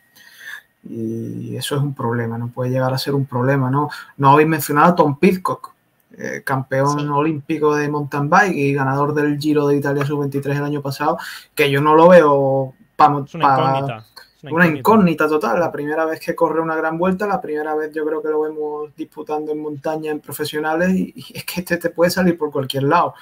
Te puede salir por cualquier lado, ¿no? Y, al final, pues lo que yo digo, aquí creo que hay más arquitectos que, albañiles y es algo que, bueno, vamos a ver qué tal le sale después de un Tour de Francia absolutamente desastroso, ¿no? Vamos a ver esa lucha de ego. no, sé qué tal. Un segundo. Tampoco. O sea, terceros. O sea. Sí, sí, fue, eh, fue completamente desastroso para un equipo de esa inversión y de, ese... No, pues si, si, el PSG este año queda en cuartos de final de la Champions, pues era desastroso. pero, pero el, puesto está ahí, el podio, no sé. No, yo creo que el yo creo que Ineos en este momento anda por la desesperada y cogieron lo mejor que tenían sin importar. Porque han dejado fuera, han dejado fuera a Daniel, a Daniel lo han dejado fuera, es que increíble. Yo creo que a mí, a mí la verdad tampoco me, me, motiva mucho un equipo de esta manera porque, bueno, pueden ser todos muy fuertes, pero como lo dice Frank, eh, pues llega un punto en el que hay que tomar una decisión y cuando quieres ganar, pues tienes que apuntar. Eh, digamos que no puedes lanzar 10 flechas y esperar que todas caigan, pues lanzándolas desde el mismo punto en el centro. O sea, creo que al final de cuentas es... Eh, es definir un líder y jugársela a todo con él independiente de todas las circunstancias que obviamente pueden suceder en carrera, sí pueden estar pensando, eh, bueno, en el giro, en el tour nos sucedió esto y no queremos quedarnos sin la posibilidad de lograr algo, de estar en el podio, pero para ganar como tal, para ganar, sí creo que tiene que haber algo más definido y en este punto yo lo veo muy incierto, no veo, bueno, digamos que puedo encontrar a Richard Carapaz convertido en un gregario 100% porque lo he visto cambiar de rol absolutamente entregado por cualquiera, pero de los demás no sabría decir, o sea, tanto líder como gregario, Richard Carapaz a mí me parece un corredor impresionante que trabaja pues en pro de, cualquier resultado por, por su equipo, pero pues ya, digamos, Egan Bernal no lo he visto en esa situación, ha sido a COP y bueno, no, no sabría si, si pudieran llegar a un acuerdo de esos estando sobre la última semana todos ahí. Pero yo en esta me voy con Albert, es decir, yo lo voy a dar positivo en qué sentido. Yo creo que en el tour nosotros antes visualizábamos una necesidad que era la de atacar a Pogachar. Y ahora yo siento que la vuelta acá pasa por una necesidad de atacar a Roglic, porque acá Roglic no va a tener esa necesidad de, eh, de jugar ofensivamente. Y ahí confieso que ese era el punto que a mí me hacía dudar un poco de si elegir a Roglic o si irme por alguno de estos dos, y es por el hecho de que yo creo que Ineos los trae los dos, porque pues obviamente primero son corredores fortísimos, fortísimos, muy buenos, los dos de una similar, de una similar calidad, y yo creo que para combatir a un líder tan completo como lo de Roglic, yo creo que con una base no es suficiente, y se necesita ponerle como otra alternativa, otra segunda espada, eh, que pues de alguna u otra forma no le deje tan fácil navegar en ese terreno de, de estar solo simplemente marcando movimientos, porque yo creo que ahí Neos, o sea, en cierto modo digo, puede que no sea tan fácil, pero yo creo que lo que ellos van a hacer es van a intentar jugar con los dos porque, a ver, yo, no, yo por ahora no visualizo un escenario en el que Bernal marque una diferencia preponderante sobre, eh, sobre, sobre Carapaz o viceversa, ¿no? Que los dos al final van a estar muy cerquita y casi que toda la vuelta no va a haber un, eh, como algún líder definido, pero sí van a tener la oportunidad de que si están fuertes pueden estar cerca a Roglic y van a estar metiéndole esa presión. Entonces yo lo visualizo por ese lado de que al final necesitan, yo creo que necesitan los, los dos corredores más fuertes que tienen actualmente en la plantilla para poderle hacer esa contra eh, a Roglic eh, y que no sea simplemente que Roglic le toque lidiar solo con Bernal o solo con Carapaz, sino que le toque con los dos y que ahí para él no sea, no sea tan fácil poder eh, llevarse el título. Qué tierno, Alejandro, con la ingenuidad de, la juventud. pero una, cosa es clara. pensando que esta gente va a hacer algo que no ha hecho en 10 años. Pero si es que lo decíamos en el tour, pero sí que esta gente no, no sabe correr de otra forma. Bernal corre defensivamente, bueno, pero el problema, es que no son solo dos. El problema es que yo veo a Yates, veo a Sivakov, veo a. Mm, bueno, los veo que igual pues tienen sus intereses también porque también han perdido sus oportunidades. Y aquí vienen pues a poder, digamos, ser destacados también y tener su, su posibilidad. Veo a, a, Pitcott, que también, como lo decíamos, es una completa incógnita, viene también de quedar campeón olímpico. Entonces, no, no sabemos realmente cómo es que se van a dar las cosas y de qué manera es que piensan jugar, porque eh, yo creo que termina siendo, eh, terminan siendo entre ellos mismos los que se claven la puñalada y Roglic aprovechándose de eso y pues, o sea, creo que finalmente no es como la mejor opción de equipo que han podido traer, o sea, que hay que, hay que buscar un equipo que se complemente y que defina un líder, pero no un equipo todos llenos de líderes donde, bueno, y de qué manera va a trabajar cada uno y como que juguémoslo al azar de lanzar un ataque porque sí, a ver si por mí si sale Roglic o si yo tengo la opción o no. Realmente creo que no, pues como que no es muy estratégico. no, pero, yo, creo que, yo creo que a Sivakov ah. y a Yates la carretera los va a poner rápido en su sitio y que va a ser el de gregarios. Es decir, yo al menos de mi parte yo no veo ni a Yates ni a Sivakov. Igual no los ponen en su sitio, ¿no? Y los tienen ahí. Si es que yo creo que no. O sea, no veo nada malo en tener a, tres ciclistas metidos en la, en la general. Que es que esto no es el Tour. No es el Tour, la Vuelta a España. O sea, no, no pensemos en clave Tour, no pensemos en una carrera cerrada, en una carrera en la que Ineos y Jumbo son los equipos que dominan, con un líder eh, estratosférico como Pogachar, que en, en esta carrera pues no está. Aquí no, aquí Movistar va a querer proponer cosas. O sea, Movistar va a proponer muchas cosas en la carrera. Eh, Bahrein con Mikel Landa también va a querer coger la, carrera y va a querer cambiar y va a querer moverse. Eh, luego tenemos Astana, que tiene más españoles que, casi los, equipos pro, team de, de aquí de España que tiene corredores para ganar, para meterse en la general, para luchar por todas las etapas. Y todo eso no pasa en el Tour, porque en el Tour el que tiene una oportunidad se guarda las balas para esa oportunidad e intenta gastar lo mínimo posible. Aquí no, aquí está todo mucho más abierto. Ya lo vimos incluso el año pasado con Movistar, que no lo hizo del todo bien, pero aún así fueron protagonistas, para bien en algunos momentos, para mal en otros de la carrera. Entonces yo creo que eso influye, eso influye y tú, si eres un equipo que tiene cuatro corredores, cinco, lo que quieras, eh, metidos ahí delante, pues eh, tienes, vamos, tienes tú todas las cartas de, la baraja y bueno, pues juega, yo te devuelvo. Yo te doy las que tengo aquí. Al menos algo con lo que sí coincido es que, bueno, la forma en la que se presenta la primera semana, pues también va a ayudar, pues, a que, a que se definan de alguna manera los, los líderes, porque pues no se puede dar ventaja desde el inicio. Entonces, pues se empiezan como a, perfilar los principales favoritos, no solamente pues en la general de todos los equipos, sino en ese equipo en particular que no ha definido. Pues yo creo que porque por más de que todos estén bien, solamente llega el momento de correr y es allí donde se define eh, quién es llega bien con blanco y pierde tiempo Carapaz y solo tienes a Carapaz en carrera y qué pasa. Entonces, claro. Bien, eh, antes de seguir con el tema, porque aquí, por aquí hay un super chat muy interesante, les cuento que 14 miles también nos va a estar acompañando en esta polémica de la Vuelta a España, porque entre otras cosas es distribuidor oficial de Santini y Santini es patrocinador oficial de esta carrera de la Vuelta a España, así que en 14 miles van a encontrar una colección especial de uniformes conmemorativos para esta edición de la Vuelta a España, específicamente de algunas de las etapas más importantes, además del jersey rojo de, líder de la carrera, por si quieren vestirse ahí de líderes de la Vuelta a España, también lo van a poder hacer. Y también encuentran en 148.000 Wahoo, que es la marca de simuladores de líneas de Gambernal y Carapaz. Así que muy pendientes a las promociones que va a traer justamente 14.8000 durante esta vuelta a España. Oye, Laura, ¿qué, le pasa a ese gato? ¿Tiene hambre es, un bebé, es un bebé, entonces toca oh. consentirlo. Nos va a acompañar, nos va a acompañar durante ¿Cómo la se vuelta llama? a España. Se llama Canela, es una gatica. Aquí ah, está. Ya está, esto, esto se gana likes, eh, esto, da, esto da likes. Aquí el team de Laura con Canela. Muy bien. Canela, volviendo al, al ciclismo, Jason Navarrete nos plantea algo muy interesante. Dice, esto de líneas también es pensando en el Tour del el año que viene, cómo encajan Egan y Carapaz, y eso es cierto.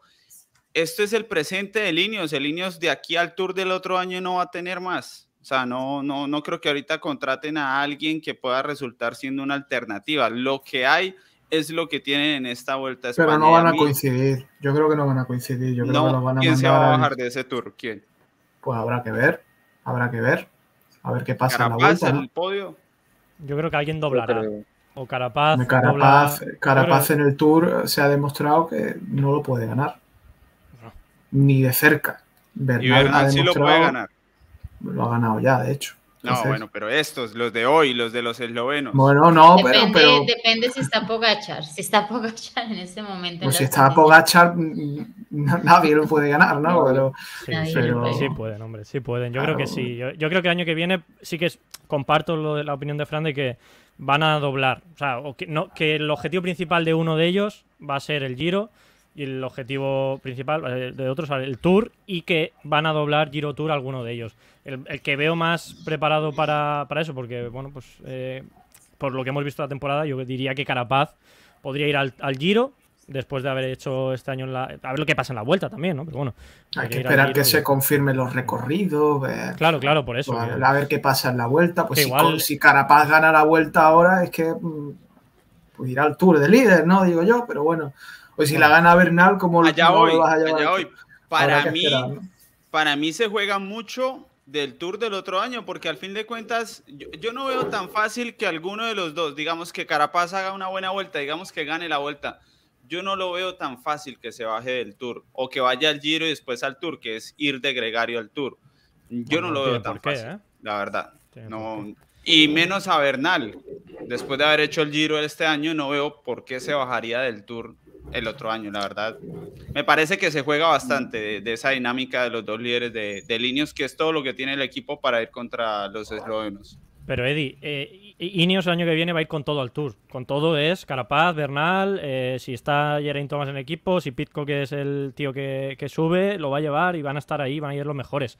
Ahora bien, los ciclistas que están en ese equipo también tienen su, su, propia eh, elección dentro de lo poco que el equipo les deje, ¿no? A lo mejor Carapaz dice, yo quiero irme al Giro y luego ir, a la, luego iré al Tour, pero al Tour van a ir todos, sí o sí. Esta, gente, esta gente tiene un problema y es que no tiene ninguna posibilidad de fichar a ninguno de los dos eslovenos. Es que es. cosa de ellos, de Pogachar y si no es Pogachar es de Roglic. Eh, y, en su momento no les ficharon porque no los vieron, porque se les adelantó Machín, se les adelantó Jumbo y ya está. Y eso es un problema. Ya pueden llevar a, Bernal, a Carapaz, a Thomas, a Wiggins, que vuelva también, a Fru, que lo vuelvan a fichar si quieren, que, no les van a ganar. Y ahora, y ahora ya se les puso la situación más difícil porque lo que no tenía el UAE, que era equipo, pues de alguna manera que lo veníamos criticando para, para Pogachar, ya lo están buscando, ¿no? Van, están poniéndose mucho más sólidos en ese aspecto. Si no le ganaban a él, supuestamente, porque no tenía equipo, que igual yo sí vi equipo, pues digamos, en el, en el tour trabajando mucho pues para él, de pronto en alta montaña faltaba un poco, pero ya para el otro año, pues esas condiciones sí varían y creo que va a estar bastante complicado. Sin embargo, pues a nivel estratégico siempre se puede ganar, siempre se pueden hacer muchas cosas y ya depende pues de cómo hagan esos análisis y esas evaluaciones de todos los errores que se cometieron, porque creo que fueron infinidad de errores de estrategia de los equipos en las carreras en las que pues definitivamente los volvieron nada los eslovenos. Muy bien, podemos ver los equipos, Albert, eh, y hablamos un poco de los bloques. No sé, Alejandro, a mí ese equipo del Bahrein, o sea, como Holanda se encuentra en una gran versión, una buena versión, que tenga ese equipo motivado en bloque para la montaña, yo sí creo que ese equipo puede terminar siendo de lo más fuerte o el más fuerte en, en montaña, la verdad. Alejandro, ¿cómo lo ve? Yo considero que Bahrein hizo una lectura muy correcta de la carrera porque al final esto es casi todo montaña, ¿no? Eh, y yo creo que, por ejemplo, a diferencia de Ineos, eso, por ejemplo, si se lo critico Ineos, que Ineos también como que no llevó como material de suficiencia para la montaña y también quiso llevar más rodadores de la cuenta, lo mismo que, por ejemplo, también hizo Movistar. Yo creo que acá eh, interpretó muy bien en que al fin y al cabo el principal apoyo que se necesita es en la, es en la montaña, ¿no? Eh, y yo creo que ellos prácticamente a todos los, o sea, los mejores escaladores que tienen están ahí. Yo creo que ninguno hace falta de pronto quitando a Pello Bilbao, que pues Pello no le iba a correr porque ya había estado en el Giro y en el Tour, pero el resto acá prácticamente traen lo mejor y, y yo creo que con diferencia pues puede ser el equipo llamado a, a, dominar en la montaña y además porque si Landa se consolida como, como ese líder sólido dentro del equipo, eh, es yo creo que muy predecible de que vayan a correr a la ofensiva y de que muy seguramente en muchas etapas veamos siempre ese bloque rojinegro ahí por delante marcando el paso. Eh, yo creo que a mí en lo personal siento que ese es el equipo que más me gusta, que mejor interpretó la carrera eh, y que pues en principio parten con más posibilidades, obviamente como de, eh, de, funcionar mejor colectivamente, ya pues a diferencia de, de un, de un Ineos, de un Jumbo que, o sea, aunque tiene buena nómina, pues yo creo que no le llega al nivel a, lo que tiene Bahrein y, y todos los demás. Por ahí ya dicen que Bahrein va con seis líderes, ¿no? He llegado a leer en algún, en algún tuit, ¿no? Yo, eh, o sea, el líder es Mikel Landa, no, que no haya duda. El, el, líder de esta carrera, de, antes de empezar, es Mikel Landa. Luego ya pues veremos, ¿no? Cómo, cómo rinde. Ya él mismo ha dicho que no está en su... En, en, el top de forma todavía. Ha conseguido la vuelta a Burgos, sí, pero no está todavía a tope y no sabe lo que va a pasar esa primera semana. Yo fíjate que hay, hay una cosa de, de los equipos que me, como que lo que decía Alejandro, ¿no? Que me hace dudar.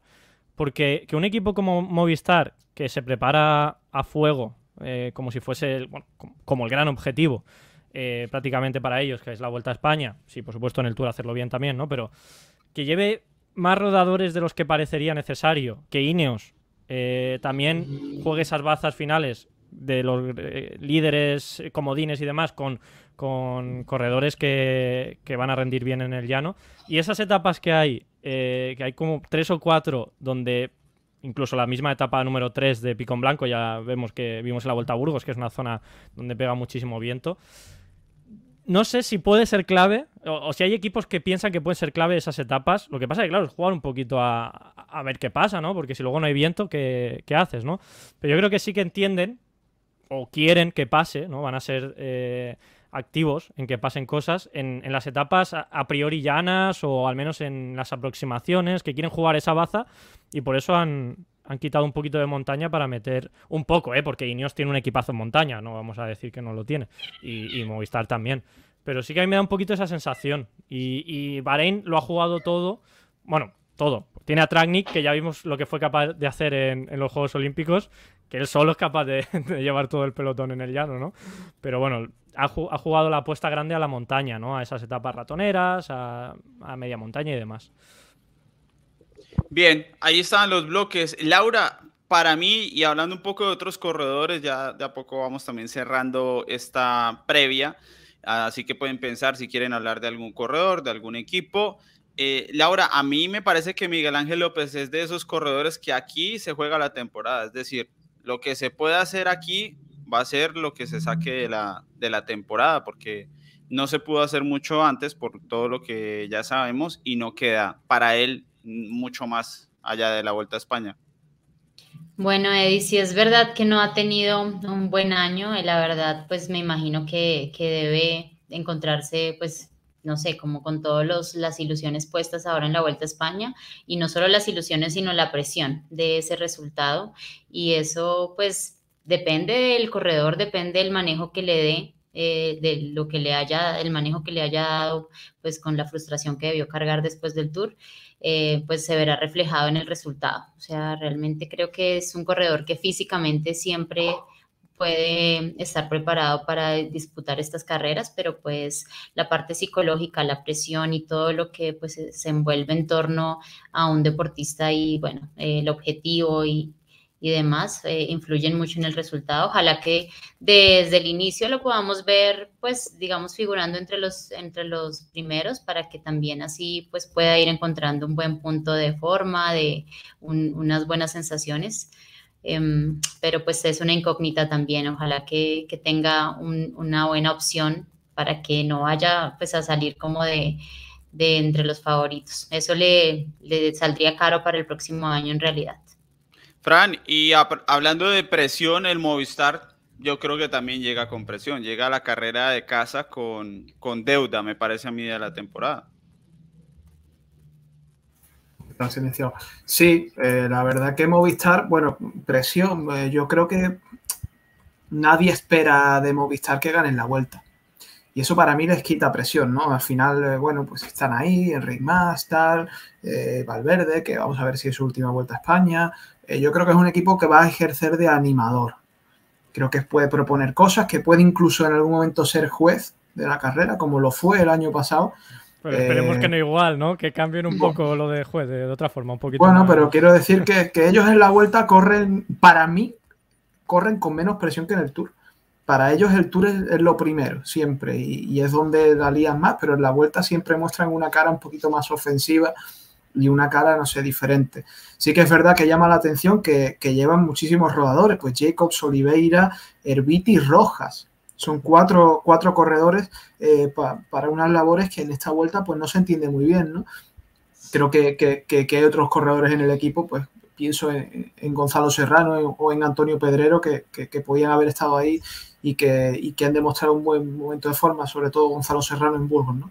Eh, bueno, es un equipo que, nadie espera que ganen y que, como digo, yo espero que sean animadores, que en un momento dado se pongan a tirar, que pongan a velocidad a la carrera, algún ataque lejano. Miguel Ángel López vamos a ver cómo está después de la catástrofe del Tour de Francia.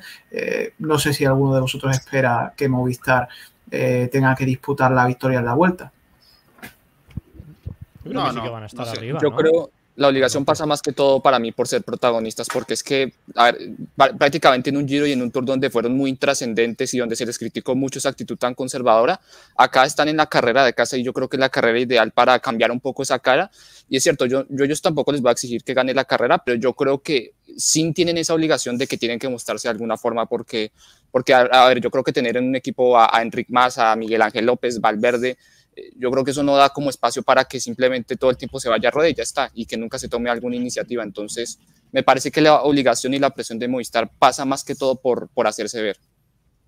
Y, la, incorporación de eh, Johan Jacobs, este rodador, ha sido de última hora, ¿no? Porque el que iba a ir era Mulberger, que no, bueno, ha sido un fichaje, el fichaje que peor ha salido a Movistar, ¿no? Porque entre lesiones y que no terminaba de recuperarse, que no ha encajado, pues se ha vuelto a lesionar y por eso no lo han podido llevar a la vuelta. Que Molberger sí que podía ser un ciclista un poco intermedio, ¿no? Entre un rodador y uno de montaña, un ciclista así más todoterreno.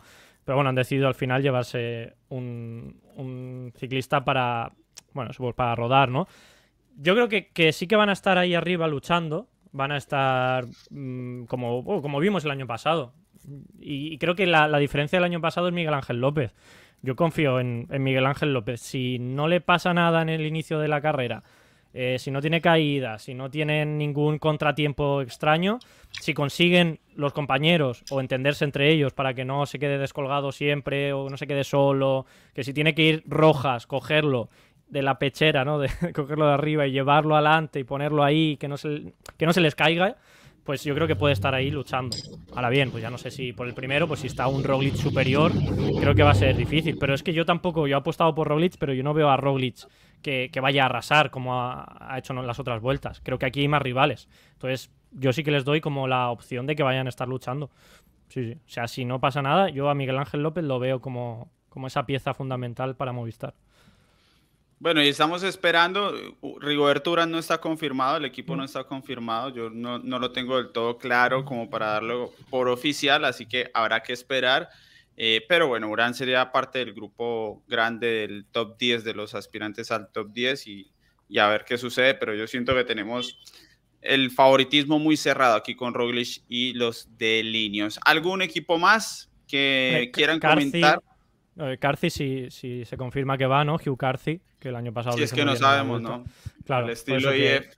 Estar ahí metido, que siempre. Es que no lo hacen para que luego tengamos más cosas que, hablar en, las próximos, en los próximos programas. bueno, Bardet también lo hemos visto bien. Eh, pasa que como equipos, equipos potentes, yo creo que los hemos comentado, ¿no? El, que he dicho yo, Astana, creo que sí que va a ser un equipo fuerte. Blasov no parece de momento un ganador que digas va a estar ahí, va a estar eh, luchando el podio, pero va a estar cerca. O sea, o si no da el salto de calidad. La, va que le tienes a Blasov.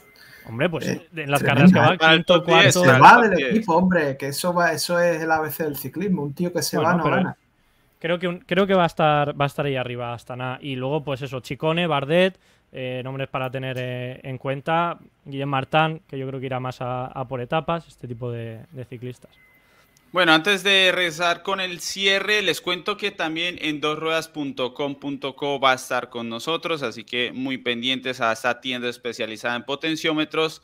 Nos va a acompañar a lo largo de esta polémica de la vuelta. Alguna promoción traerá para los que quieren eh, dar el paso ¿no? definitivo en el, en el entrenamiento y también para los que compiten, bueno, los que quieran eh, adquirir un potenciómetro, ahí lo van a tener con endorruedas.com.co que nos estará acompañando a lo largo de esta vuelta a España. El sábado tienen que estar pendientes, en nuestro primer programa será más tarde porque la crono termina más tarde, eh, no nos dejará ir a la una de la tarde, pero ya después iremos con el horario habitual. Todos los días el análisis en vivo con Félix Sierra, si vuelve en algún momento, esperamos que vuelva de aquí al sábado, eh, que el internet vuelva a su vida y estará junto a Alejandro Matiz y Albert Rivera allí en el análisis en vivo todos los días y con nosotros la polémica y el resumen conmigo también después de cada una de las etapas para que nos despidamos bien de esta temporada de grandes vueltas que ha estado muy interesante, muy, muy movida. ¿Alguien espera,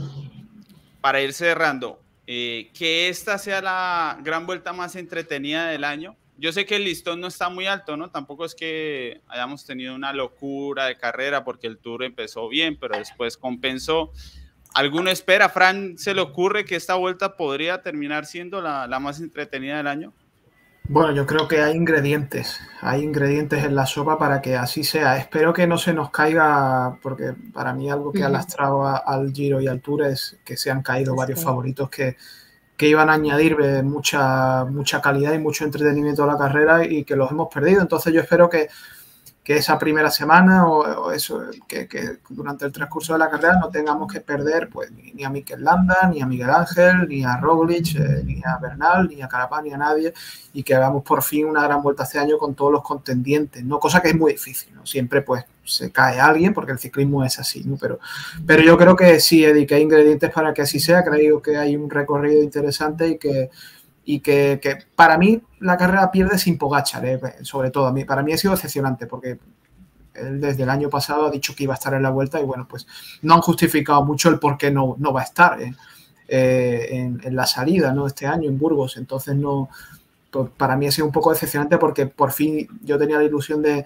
ver pues ese duelo Roglic-Pogacar que no hemos tenido en el Tour con Bernal de por medio, que muchas veces pues se le mete dentro de, la misma generación de Pogacar, de Renko Benepul, que es otro que también falta, que dijo en un principio que iba a estar aquí, y bueno, pues siempre se van cayendo piezas, pero sí, a tu pregunta sí, y espero que si no se cae nadie de estos gordos y demás, creo que, se presente una, una batalla bonita y que va a ser muy entretenida. ¿Cómo lo ve Laura?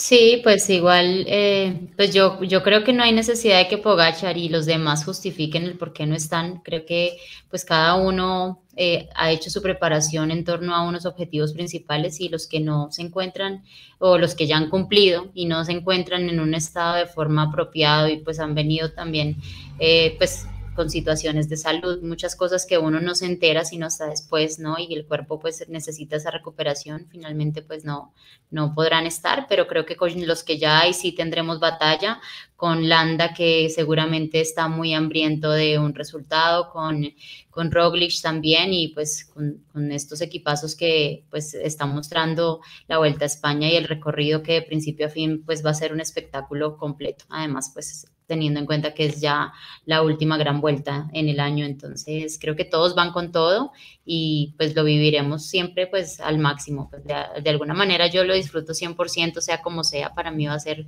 una gran carrera y pues así lo veo también para todos. Muy bien, Alejandro, sensaciones para, para esta vuelta en cuanto al espectáculo. Recuerden que vamos a calificar, ¿no? A diario, como lo hicimos en el tour. Yo creo que poco que añadir, coincido en eso. Yo creo que mm, al final la Vuelta a España, eh, creo que con el cartel que presenta y sabiendo que, eh, aunque pues hayan equipos poderosos, yo creo que de, alguna u otra forma logra siempre como que salirse un poco de esa esencia controladora. Siento que al final eso, eso nos va a dar buen espectáculo y, y, tiene de momento yo creo que buena pinta, si nada extra deportivo sucede, eh, para pues posicionarse como la, la gran vuelta más entretenida de esta temporada. Muy bien, eh, antes de ir con Albert, que nos dará el, cierre ya que juega tan de local, eh, yo quiero dar un aviso porque hoy estuvo muy tranquilo, me imaginé que iba a ser así, pero estoy con plena certeza de que esto de Carapaz, Bernal, Ecuador, Colombia, desde el primer, segundo día va a estar a tope, va a estar encendido. Y como les decía al principio del programa, los que son de Ecuador, bienvenidos a, aquí a la polémica. Esto se llama ciclismo colombiano, pero no es por un favoritismo. Aquí ustedes eh, van a ver diferentes puntos de vista. Tenemos gente eh, de fuera de Colombia también para que reciban una opinión, bueno, imparcial si se quiere, aunque yo considero que en mi caso también les aporto algo imparcial.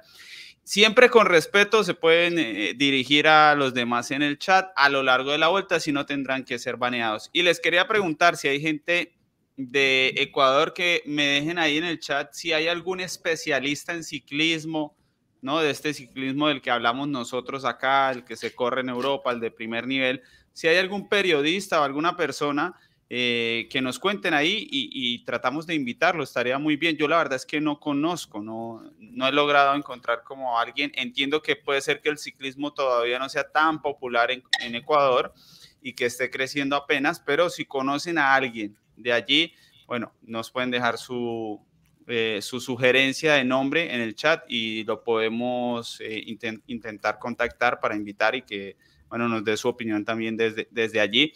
Pero nada, eso les quería dejar el mensaje de que respeten. Bueno, Albert, que nos vaya bien en esta vuelta a España entonces.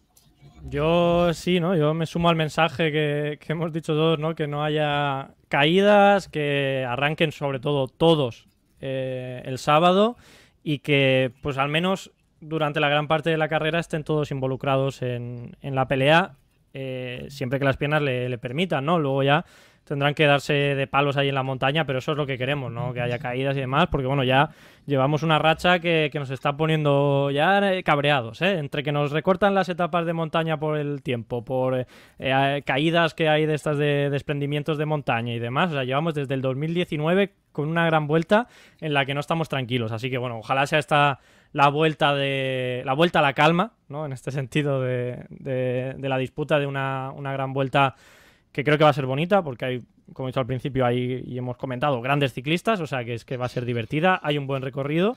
Así que nada, solo quedará aquí que, podamos comentar. Nosotros lo vamos a disfrutar igual, yo creo. O sea, al final pues somos, somos unos enfermos. Pero, pero ojalá, ¿no? Ojalá que veamos ahí una lucha bonita y que se viva ese Egan Bernal, Mikel Landa, que no se vivió en el Giro, ¿eh? Que yo todavía tengo ganas de verlo. No os penséis que porque no he dicho que gane, porque no he dicho que ganen no quiere decir que no vayamos a disfrutar del landismo aquí en la polémica. Nos merecemos, nos merecemos una gran vuelta sin que se nos caiga gente tan importante como ha sucedido antes. Esperemos que sea así. Y nada, vamos a tener tres semanas muy, muy intensas para irnos despidiendo de esta temporada. Así que bienvenidos, bienvenidos. Se pueden suscribir, se pueden hacer miembros del canal en el botón unirme y con eso nos apoyan para que sigamos generando estos contenidos. Vamos a tener mucho ciclismo, alguna sorpresa adicional, ya les contaré para estos días. Así que nada, eh, bienvenidos, gracias por las sugerencias. Ya noté alguno aquí, eh, la que me cuentan de Marcelo Hernández. Voy a revisarlo y en cualquier caso lo estaremos invitando.